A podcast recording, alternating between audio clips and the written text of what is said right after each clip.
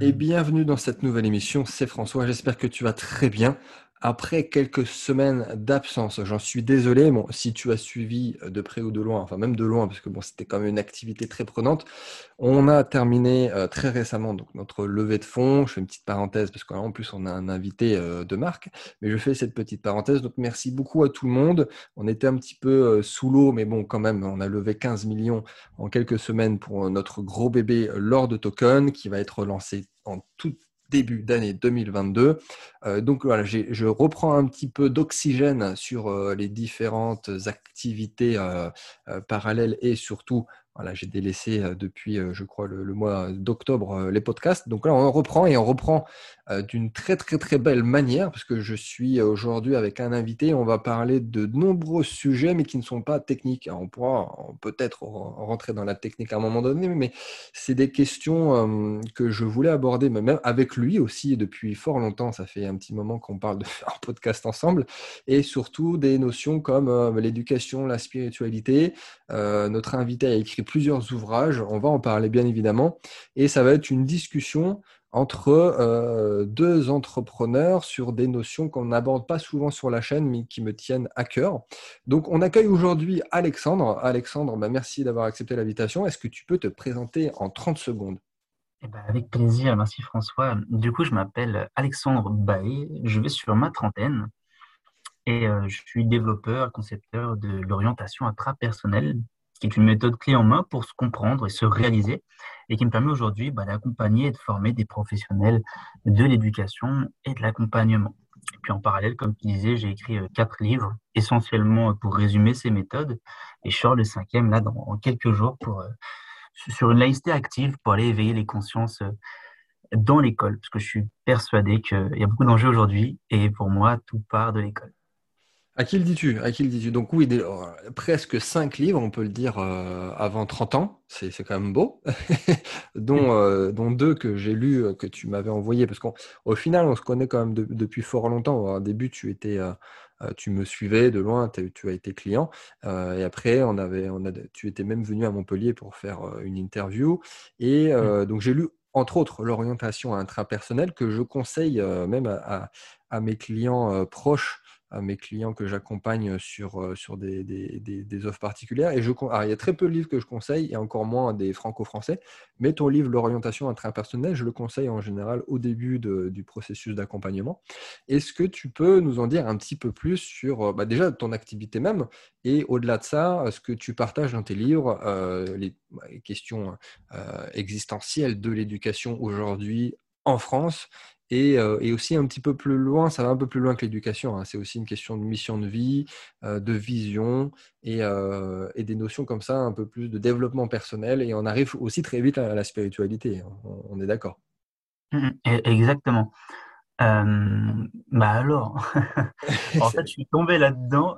Beaucoup de, beaucoup de choses à dire. En fait, je suis tombé là-dedans parce que moi-même, j'ai eu beaucoup de difficultés à, me comprendre, à me trouver, à trouver ma voie.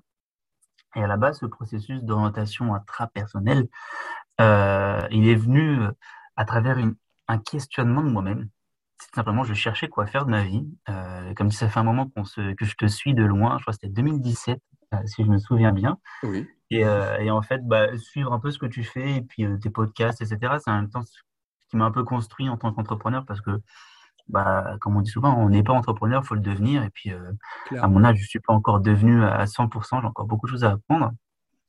Euh, et, en fait, donc, j'ai compris qu'au final, pour trouver sa voie, il fallait déjà se trouver soi. Donc, euh, j'ai mis 10, 15 ans à comprendre ça. Et quand j'ai commencé à comprendre ça, je me suis dirigé vers la psycho. Je suis tombé sur les ouvrages de Carl Jung. C'est mmh. un peu grâce à lui que je suis tombé là-dedans. Très bonne référence quand même. Ouais, ouais, ouais. Alors, euh, il y, a, enfin, euh, il y a plusieurs courants. On rejoint, on rejoint pas Jung.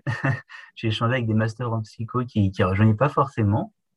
Mais moi, je trouve qu'il a une approche très intéressante justement parce qu'en fait, il fait le lien entre euh, bah, justement la psychologie, l'étude de l'être humain, et le côté spiritualité, puisqu'il a mis en avant ce fameux processus d'individuation que moi j'ai repris dans mes ouvrages où euh, en fait il décrit un peu la vie comme une pièce de théâtre où il y a cinq grands actes et puis on traverse ces cinq actes qui, qui sont en fait le processus d'individuation, un processus pour se construire.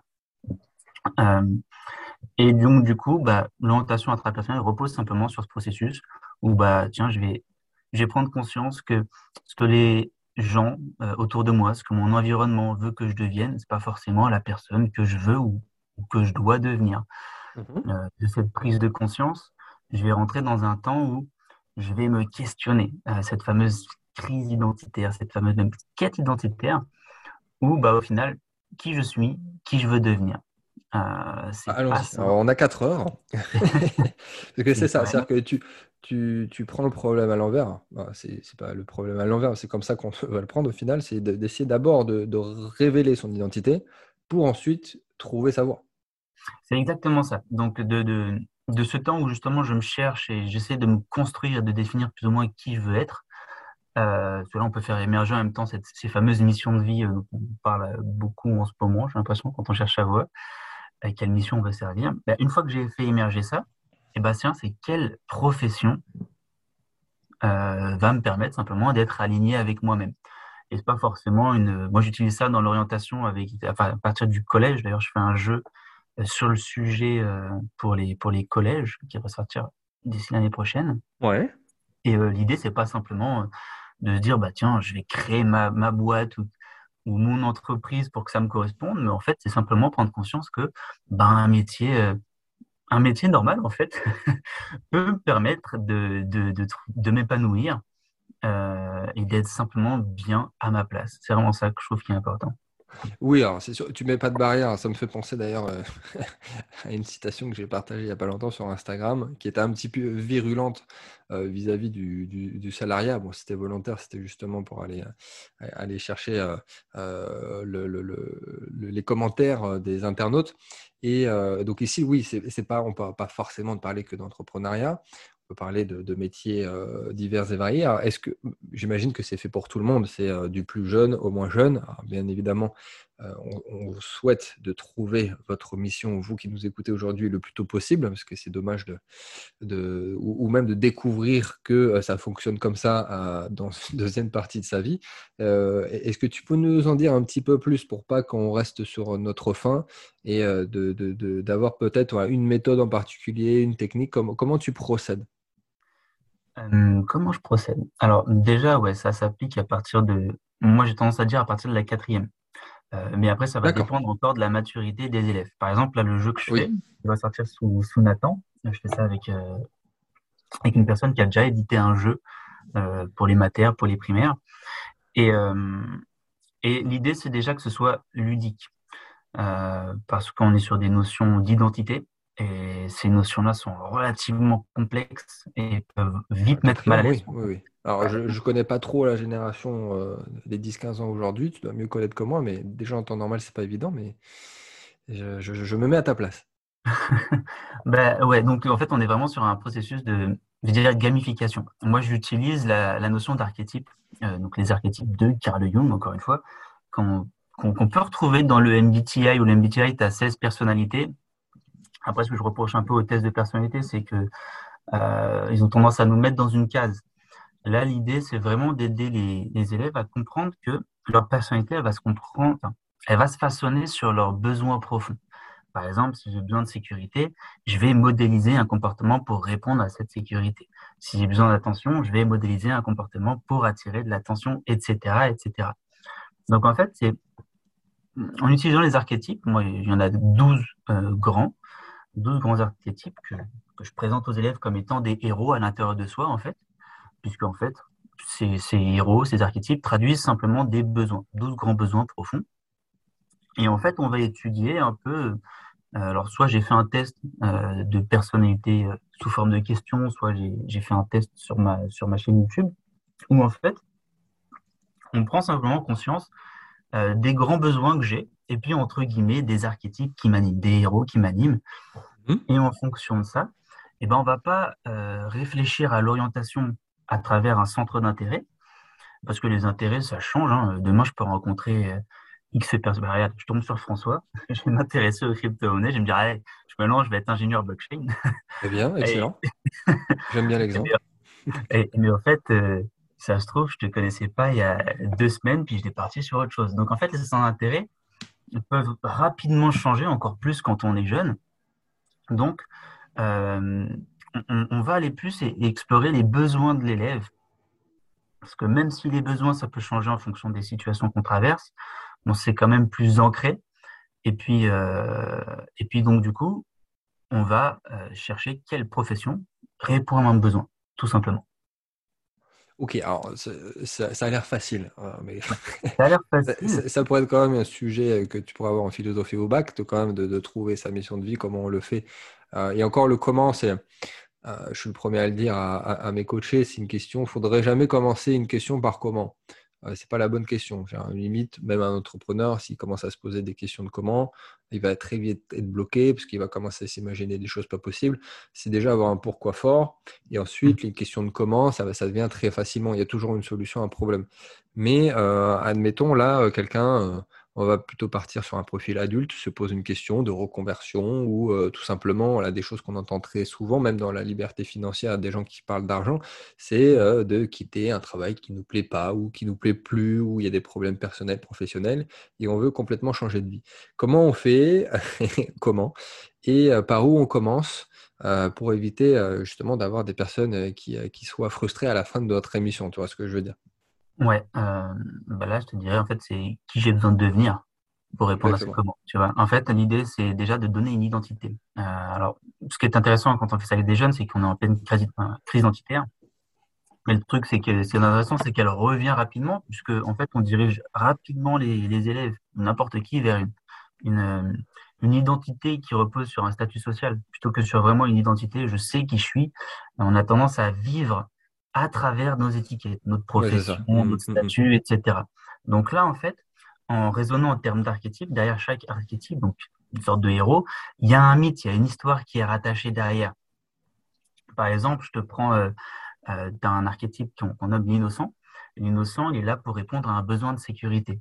Et cet archétype, on, on le rencontre tous, ne serait-ce quand on est jeune, tu vois, on parle de l'innocence de l'enfant.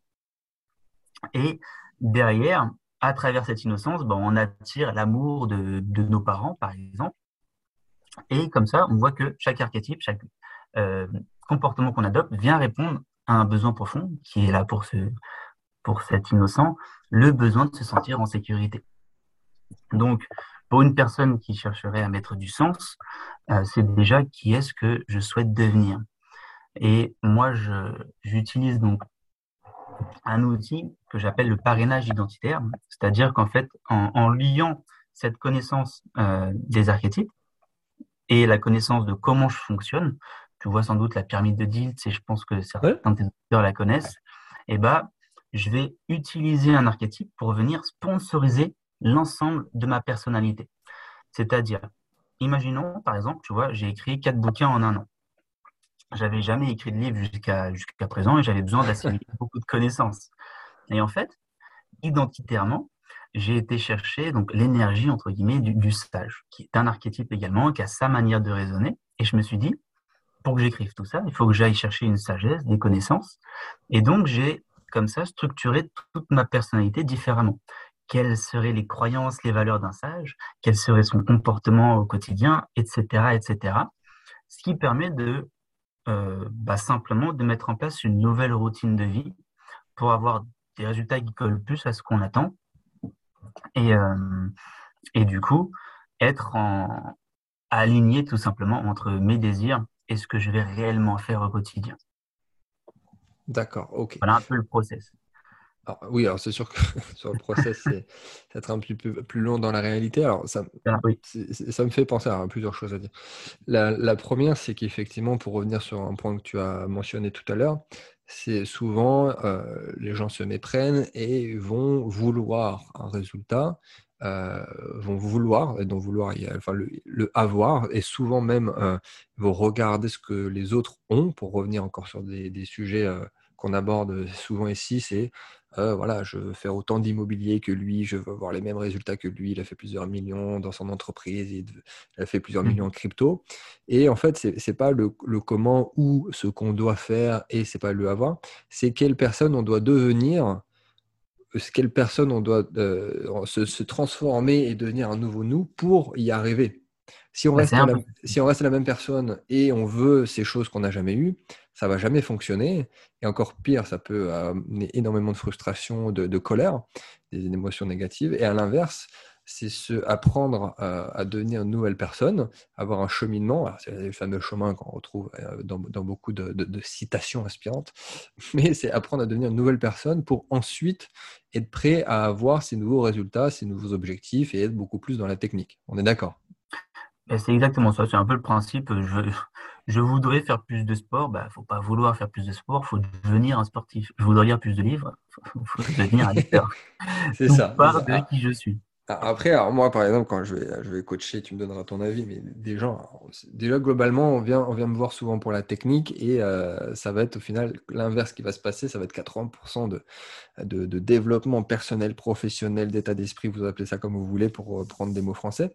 Et euh, ça va être énormément de travail sur la personne. Il y a un exercice que je fais, alors je prends des exercices que j'ai retrouvés chez les meilleurs coachs de la planète ou des exercices que j'ai inventés moi. Et il y a un exercice qui est très très très simple d'ailleurs, qui tient sur le papier, sur une demi-feuille, que j'appelle la pyramide de l'alignement, où on commence d'abord par les bases d'une pyramide et on remonte progressivement sur euh, des niveaux de plus en plus terre à terre et des choses qui sont très concrètes. Et en bas, il y a, euh, il y a nos valeurs, par exemple. Enfin, c'est pas par exemple, c'est clairement, il y a nos valeurs qui ensuite vont définir notre mission de vie, qui va elle-même définir notre vision, et ainsi de suite, et ainsi de suite. Sauf que dans les valeurs, c'est un exercice qui n'est pas du tout facile à faire. Je leur dis de citer euh, les valeurs de, de, la personne, mais ça, c'est la partie facile. Je leur dis aussi de classer euh, les valeurs que tu auras définies. Parce qu'avoir des valeurs, on a, hormis si on est un psychopathe ou si on est une personne euh, horrible, on a des, des valeurs qui vont euh, plus ou moins avoir les mêmes que celles du voisin. Ou alors, euh, on va retrouver 80% des valeurs chez 80% des gens. Et ici, c'est de vraiment classer. C'est-à-dire que si on, tu devais sacrifier une valeur en fonction d'une autre, laquelle devrait arriver dans une situation précise? Parce que justement, quand la situation arrive, c'est pas dans l'émotionnel que tu vas prendre ta décision, c'est parce que tu auras déjà défini tes valeurs.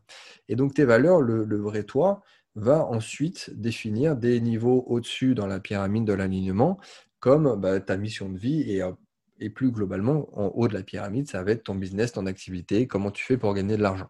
Est-ce que c'est -ce une bonne méthode, Alexandre? Carrément, euh, bah, carrément, en fait, ce que tu cites là, c'est intéressant. J'utilise un truc qui, qui, pourrait ressembler à ça. Euh, à côté, moi, j'accompagne des jeunes avec la Fondation des apprentis d'Auteuil. Et donc, on travaille sur cette pyramide de deals avec l'identité. Et après, au moment, on fait une partie d'éducation financière où euh, c'est euh, mhm, Robert Kiyosaki, justement. Il parle d'une pyramide un peu similaire pour les entreprises où euh, bah, ça commence par le cash flow. Après, après la seconde step, c'est la communication. Après, c'est l'équipe. Et comme ça, et puis tu prends conscience qu'en fait, le, le, haut de la pyramide, c'est le produit. Mais donc, du coup, ça dépend quand même de bases auxquelles on n'aurait pas forcément pensé. Euh, la communication qui arrive en deuxième euh, position. Et puis autour, il y a des choses qui viennent consolider un peu l'entreprise, où il y a le leadership. Et puis en, dessous, c'est la mission, justement. Quelle est la mission de l'entreprise? Ouais. et, en fait, bah, c'est ça qui est intéressant, c'est quand une entreprise qui fonctionne et, une personne qui est heureuse, eh ben, il y a quand même beaucoup de similitudes. Euh, une entreprise et une personne bah, fonctionnent un peu de la même façon. on, pourrait dire, il y a les mêmes étapes, pas forcément au même endroit, euh, mais il y a des pyramides qui ressemblent, si on raisonne en termes de pyramides. Ouais, ok. Ok, super. Bah, ça, me rassure dans un sens. Moi, je, sais que ça fonctionne et, euh, les personnes euh, avec qui j'ai travaillé se, reconnaîtront.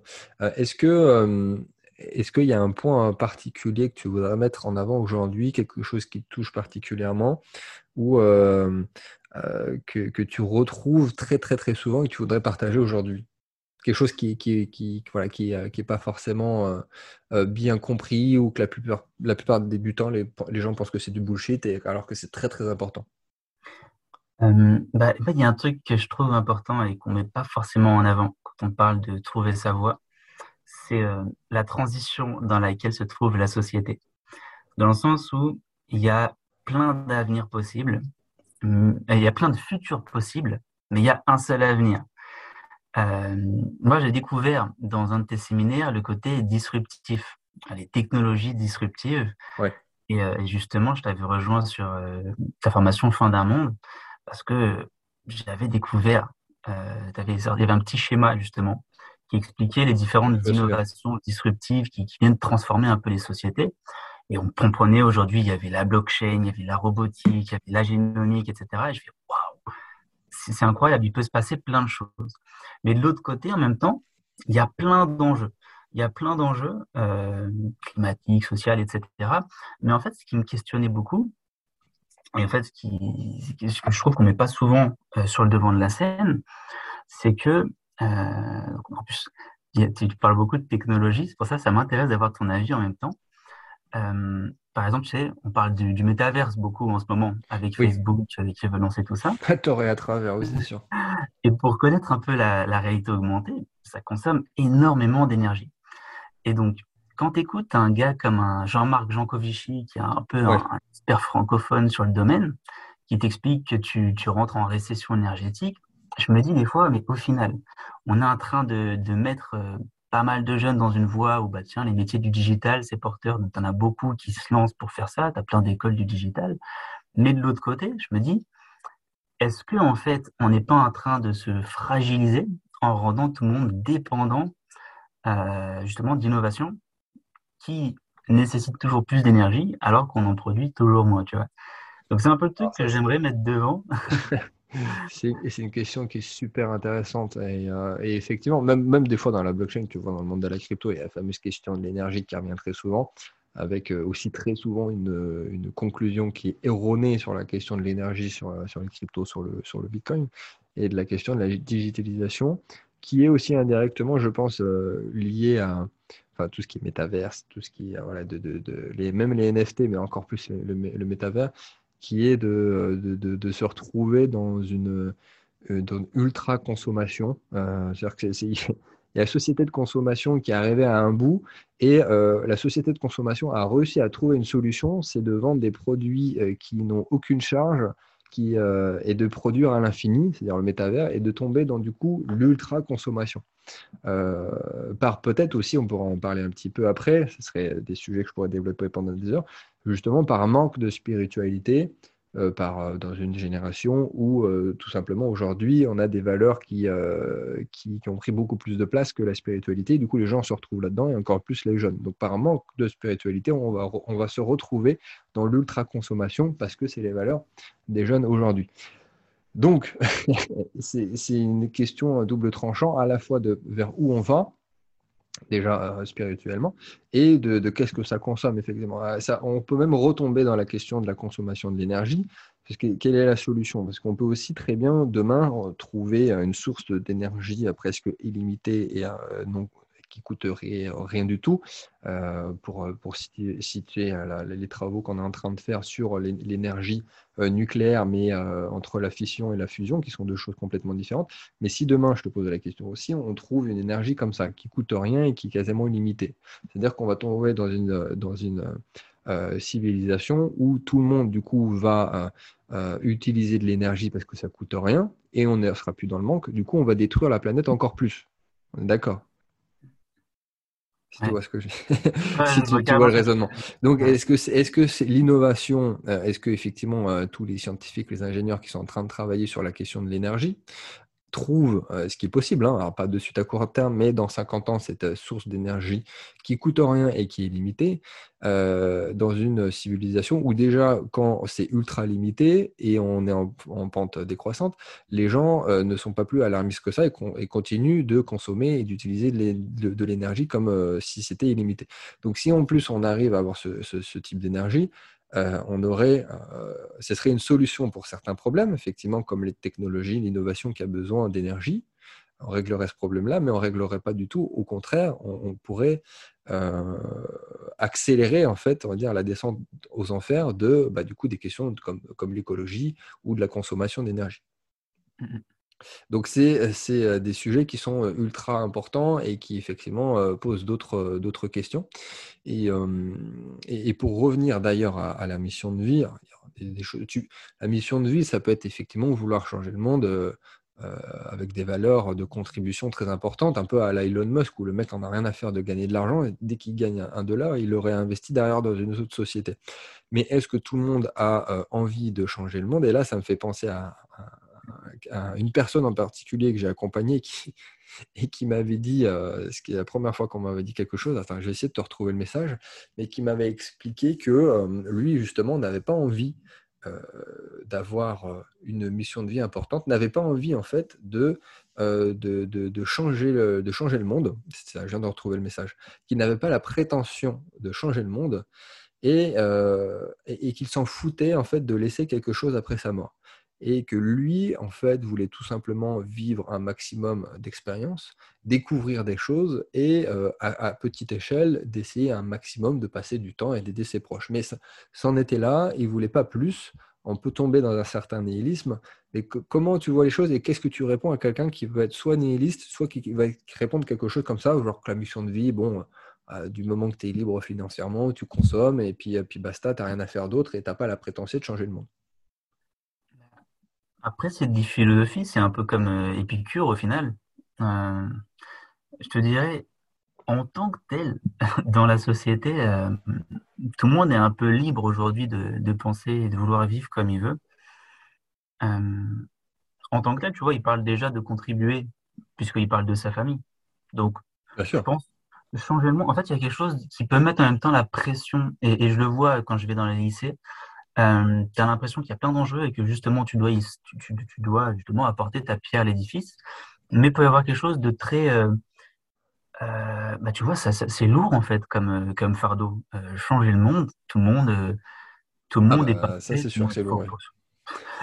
tout, tout, le monde est percule, tu vois. et puis, c'est un vrai voyage du héros là qu'il faut avoir envie d'emprunter je pense déjà qu'il ne faut pas forcément se mettre la pression. Et, c'est vrai, dans le terme mission de vie, euh, ça peut être interprété différemment, encore une fois, par chacun. Ça peut faire peur. Exactement. Mission de vie, euh, qu'est-ce que je dois faire au monde? Et en fait, je pense à partir du moment où tu es suffisamment euh, conscient de ton impact sur le monde et que tu vis en conscience de ça et que tu ne vas pas forcément contribuer au, au, bonheur des autres, mais tu vas pas contribuer en tout cas à leur malheur, et tu es conscient de ton impact autant sur l'environnement que, que sur la vie, tu vois, en général. Je pense vraiment que ça. À partir du moment où il y a un, rapport avec la vie, tu vois, ce, ce côté un peu spirituel peut-être qui manque aujourd'hui, et que tu vas pas euh, faire plus de mal que tu ne fais de bien, bon, bah, la personne, à partir du moment où elle est en accord, ça risquerait de, de, de la brusquer, tu vois, et, euh, de ne pas lui apporter euh, grand chose de plus, tu vois. Mais si, tu vois, il faut que tu contribues, il y a des choses à faire. ah, bien sûr, j'ai trouvé, je vais donner une, bonne réponse. Et en plus, dans tous les cas, ça restait un profil qui m'a quand même payé pour que je l'accompagne. Donc, il y avait quand même une démarche proactive et que ce n'était pas non plus un nihiliste euh, profond qui, qui voulait rien faire dans la vie. Donc, il y, a, des choses à dire et à ne pas dire en fonction de, euh, de, la, la, motivation de la personne, de, de, la période dans laquelle elle est dans sa vie aussi, et euh, de sa volonté de puissance, euh, pour reprendre un, terme de Nietzsche aussi, puisqu'on n'a pas tous la même volonté de puissance, on n'a pas tous envie de changer les choses à une échelle que pourrait avoir celle du voisin ou sur l'échelle d'Elon Musk, par exemple, pour aller sur une autre planète. Donc c'est important de faire les choses à son échelle et euh, est-ce que toi, d'ailleurs, ça me fait penser, est-ce que tu as déjà eu des profils comme ça euh, récalcitrants, que ce soit des jeunes ou des moins jeunes, et, euh, comment, tu, comment tu réussis à rebondir sur Ah non, mais oui, mais effectivement, c'est une question quand même très importante, ça me fait peur, j'y arriverai pas, ou alors, voire même pire, c'est du bullshit, ça n'existe pas, je, continue à faire ce que je veux faire. Peut-être même pour, pour se protéger, mais est-ce que tu as eu des cas comme ça un peu compliqués? Non, j'ai pas forcément de cas compliqués. Par contre, ce que tu m'as dit avec ta la personne que tu as accompagnée, ça me fait penser à. C'était une jeune, justement, euh, qu'on accompagnait et euh, qui n'aimait pas les gens. Elle n'aimait pas les gens. Et en fait, ah c'est très bien. C'est intéressant parce que dans le fond, en fait, je pense que euh, j'ai.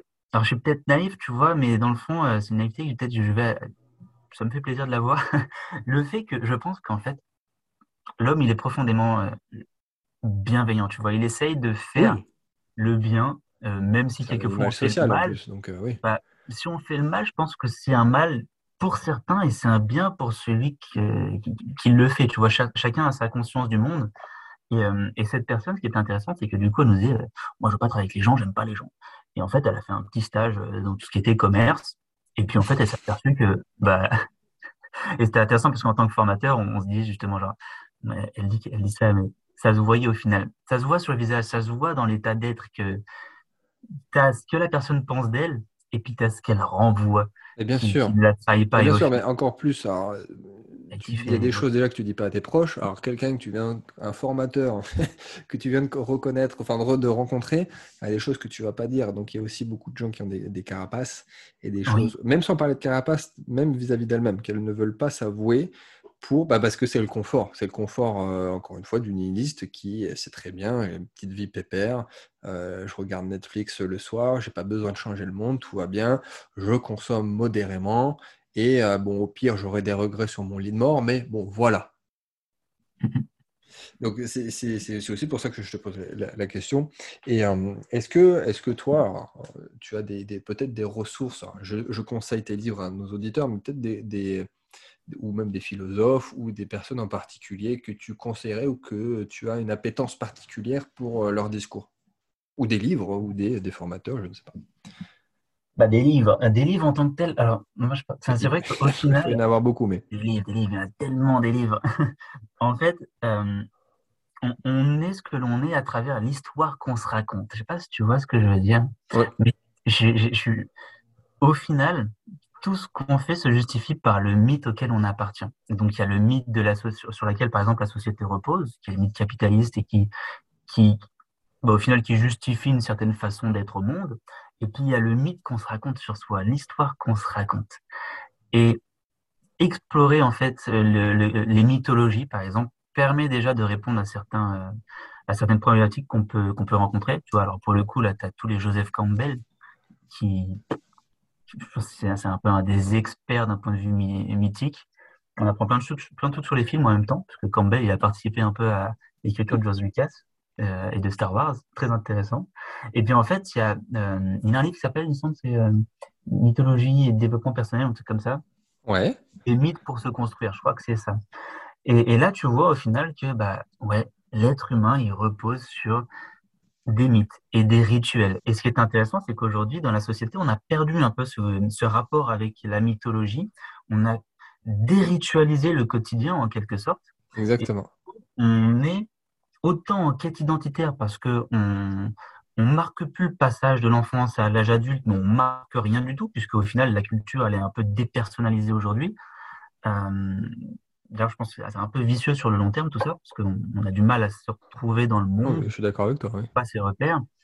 Euh, donc, vraiment, l'étude des mythes, je pense que tu as beaucoup de choses qui peuvent partir d'ici et, tu peux vraiment trouver une grosse aide là-dedans.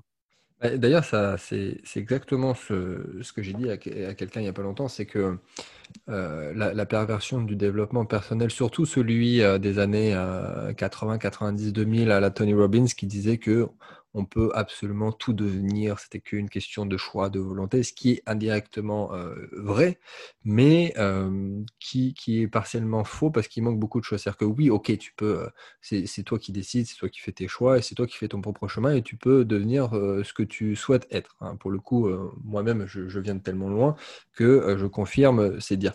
Mais pour beaucoup, ils ont occulté la question du passé la question euh, de, de, ce qu'on est et la question de, bah, comme pour reprendre ce que tu viens de dire, de la mythologie, des mythes et de, la construction pendant des millénaires de, l'être humain. Et pour le coup, euh, il y a une citation très très courte de Nietzsche, encore une fois, qui, répond très bien à ça, c'est euh, de féconder le passé en engendrant l'avenir, tel est le sens du présent. Et c'est pas juste engendrer l'avenir quel le sens du présent.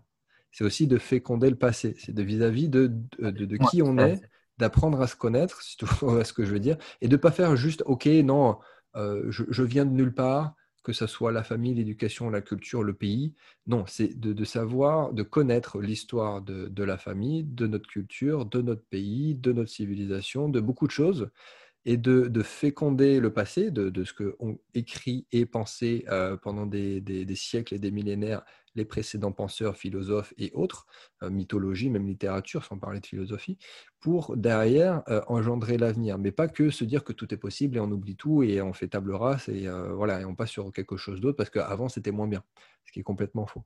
Donc de, de, se connaître aussi vis-à-vis de ça, de, d'où on vient, va nous faciliter en fait la tâche de nous révéler. Exactement, c'est vrai que tu as ce côté mission de vie, justement, tu, tu... ça vient souvent en fait combler des blessures qu'on a pu avoir quand on était un, peu ah jeune. Moi-même, je fais l'exercice sur moi, je, me, je me dirige dans le côté formation et je n'étais pas un très bon élève. Donc, dans le fond, si je faisais une psychanalyse, je me dirais, genre, ouais, je suis ça, mais je viens mettre une blessure, je n'étais pas un bon élève, peut-être la Mais on vient tous un peu mettre de la pommade sur les, les choses du passé. Ce qui est important, c'est simplement d'en être conscient. Euh, et puis de se construire en conscience de ça, justement. Tout, ça à son échelle. Là, c'est plus, plus ou moins dramatique. Euh, j'ai des exemples dans, dans, les personnes de mon mastermind où c'est vraiment dramatique et forcément il y a un changement de vie, euh, une remise en question totale et euh, on va vouloir aider des gens. Moi, ouais, c'était pas dramatique dans mon histoire, au contraire, hein, il y a pas, c'est pas extraordinaire, mais il y a quand même une remise en question et ça, ça, ça, ça fait quand même écho à une histoire familiale. Il y a beaucoup de choses, bien évidemment. Bien évidemment. Euh, donc, euh, ça, me parle beaucoup ce que tu dis. Est-ce que tu voudrais faire euh, une, petite, une petite parenthèse sur l'importance de peut-être de la spiritualité dans un monde qui est de, de plus en plus bah, peut-être anti-spirituel, dans le sens où voilà, c'est surtout l'avoir avant, avant l'être, et, et, pourquoi c'est important de tomber dans la spiritualité, et même pourquoi au final les plus grands euh, entrepreneurs ou même les plus grands scientifiques qui sont pour le coup très cartésiens ont besoin de spiritualité. Et pourquoi même dans l'histoire euh, de notre civilisation, la spiritualité est très importante.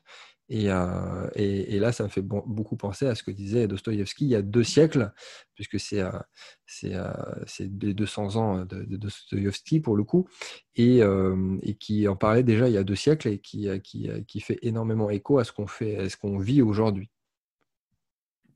Bah, as une phrase qui résume la chose, c'était Yann Arthus Bertrand qui disait euh, La révolution écologique sera spirituelle ou ne sera pas. Donc on en est à là, ça résume tout.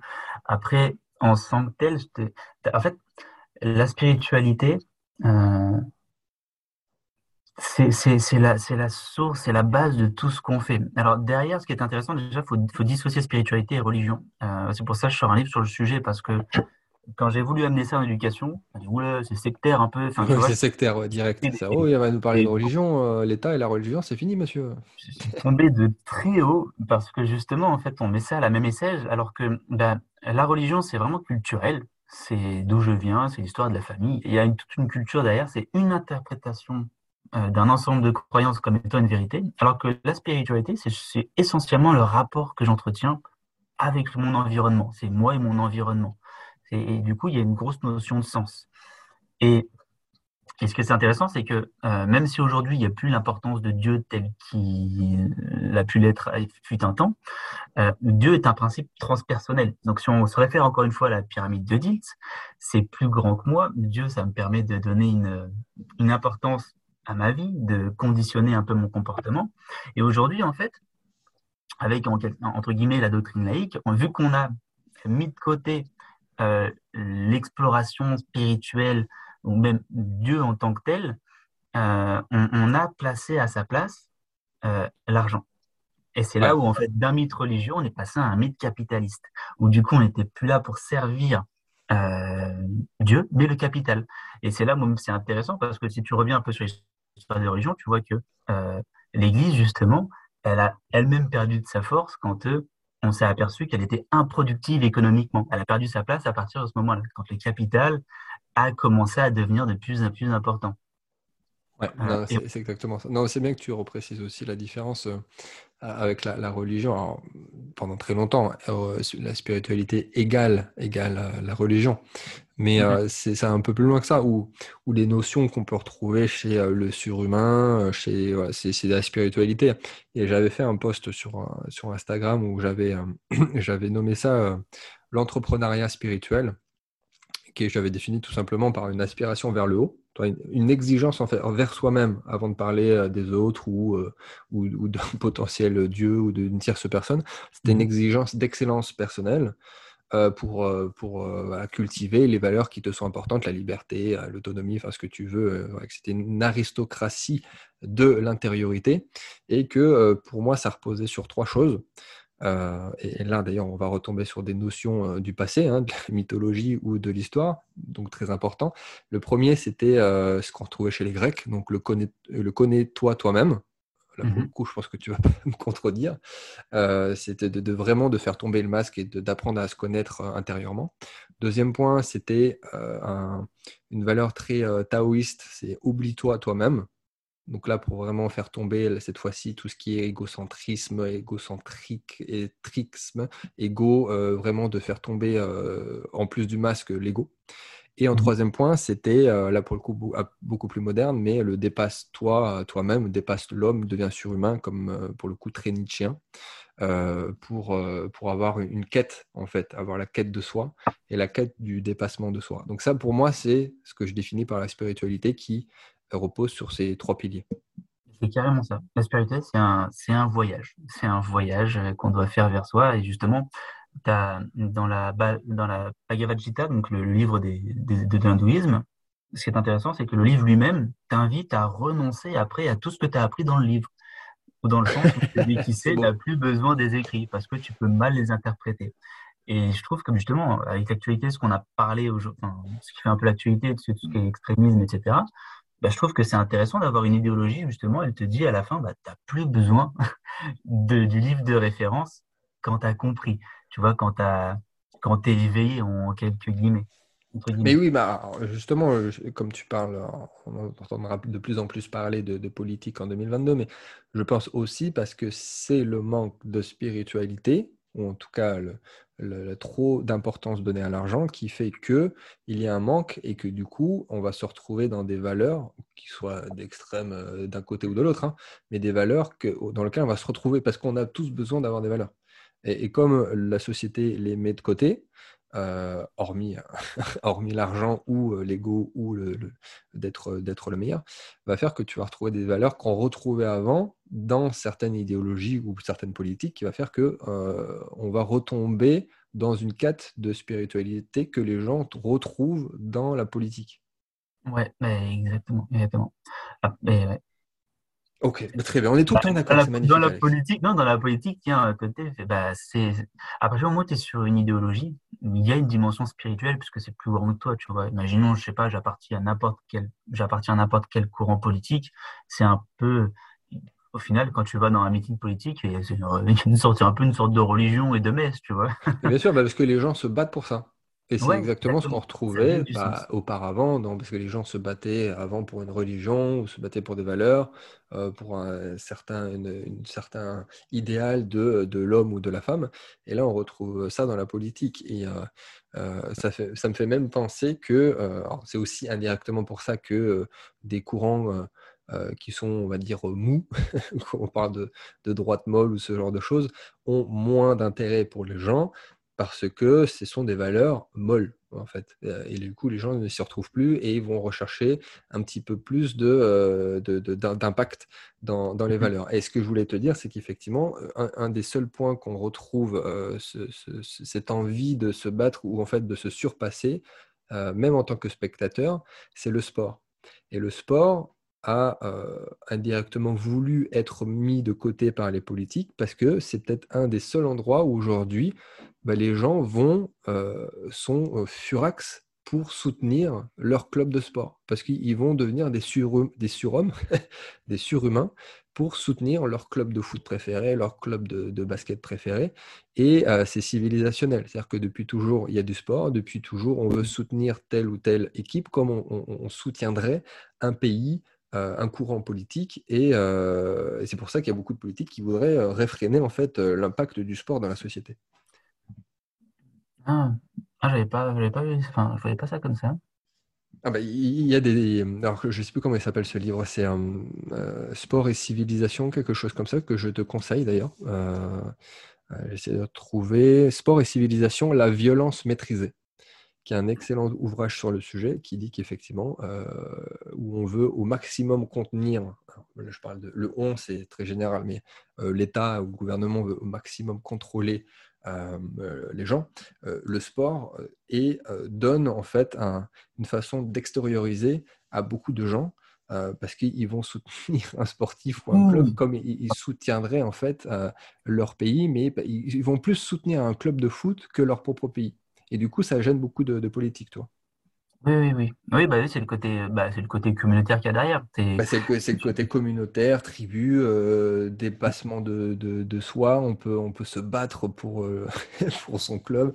Et, euh, et en fait, l'homme, voilà, va devenir, bah, du coup, indirectement beaucoup plus l'homme que la femme, pour le coup, vraiment parce qu'il il va avoir beaucoup plus de testostérone et avoir cette, volonté de puissance qu'on peut retrouver ailleurs dans l'entrepreneuriat ou dans la conquête euh, à travers les âges et qu'on retrouve dans, le sport et qui est très, très compliqué à, contenir.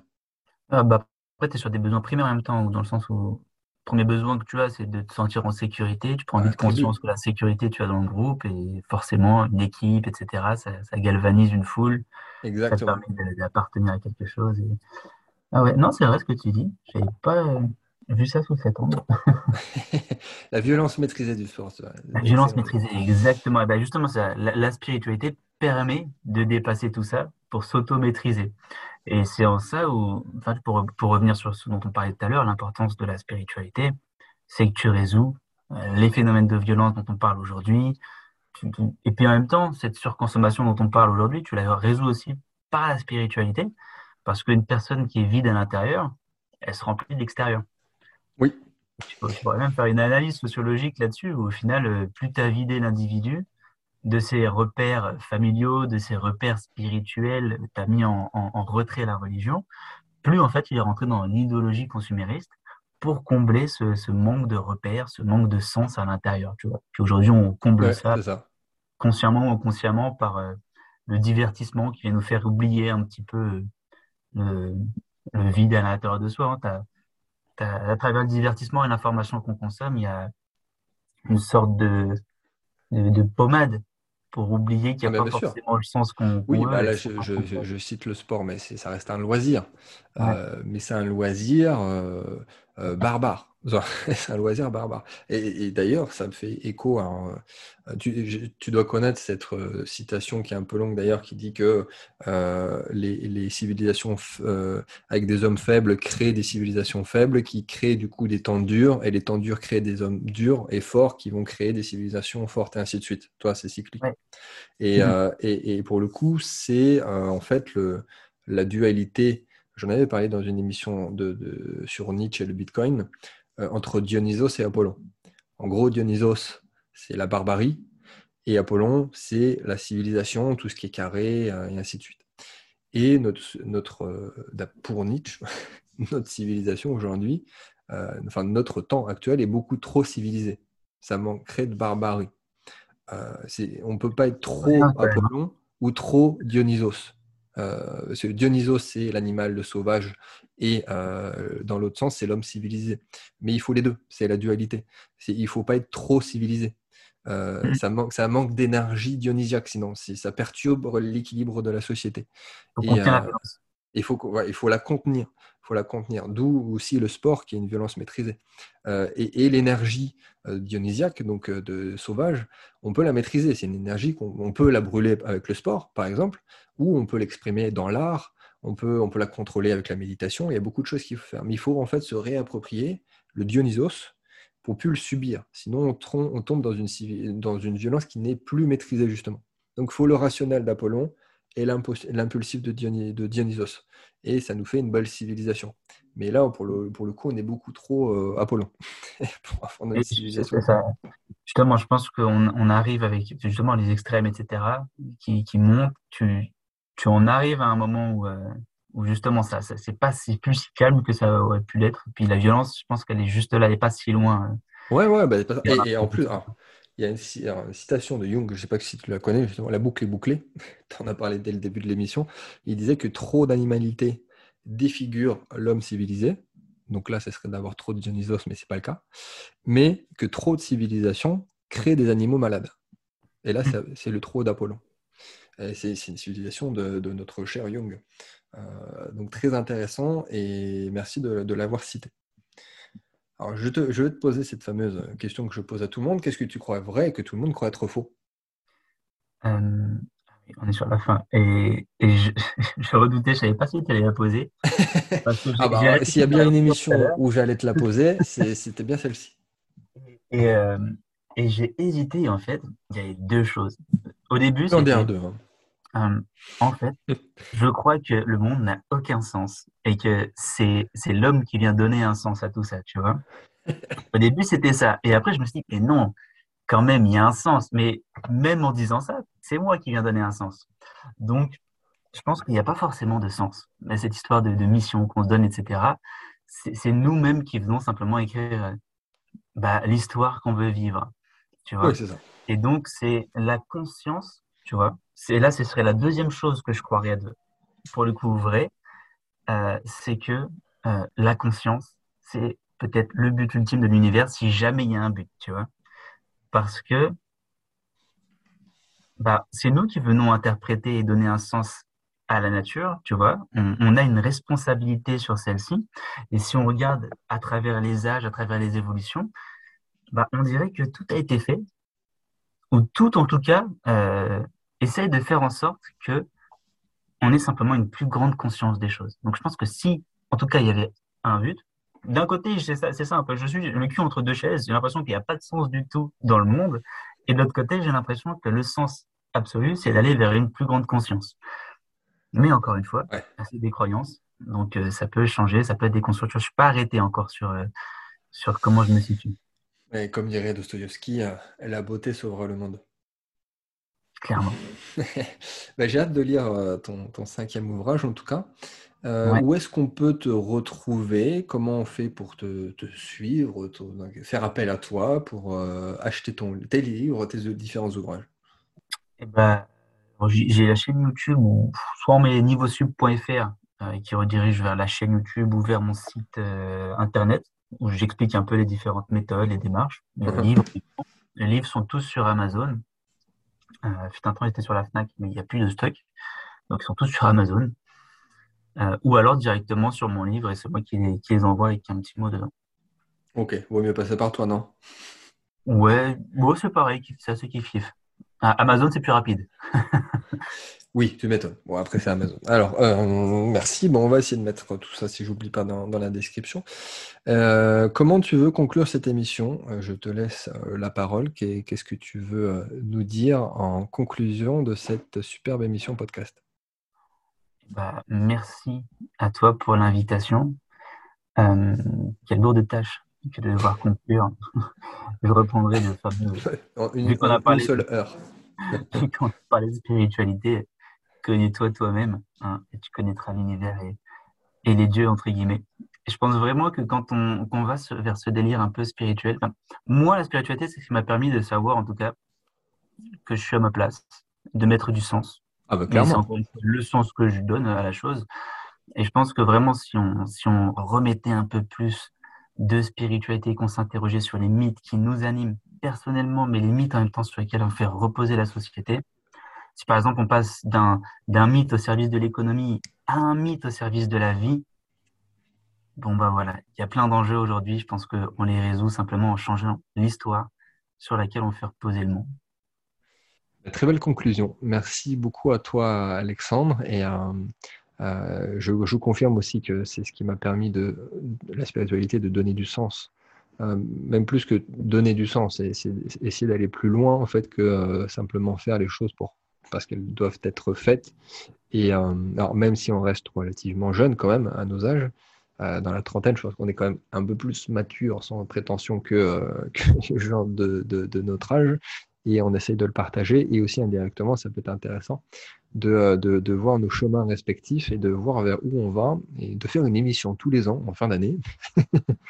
Euh, et, et, de voir ce que ça donne et de vers où on va aller et surtout euh, de, du pays et de, de la planète en globalité. Donc merci beaucoup. donc je vous invite à aller découvrir les travaux, les différents travaux d'Alexandre et on se dit à très bientôt pour une prochaine émission. Encore merci Alexandre. Merci à toi.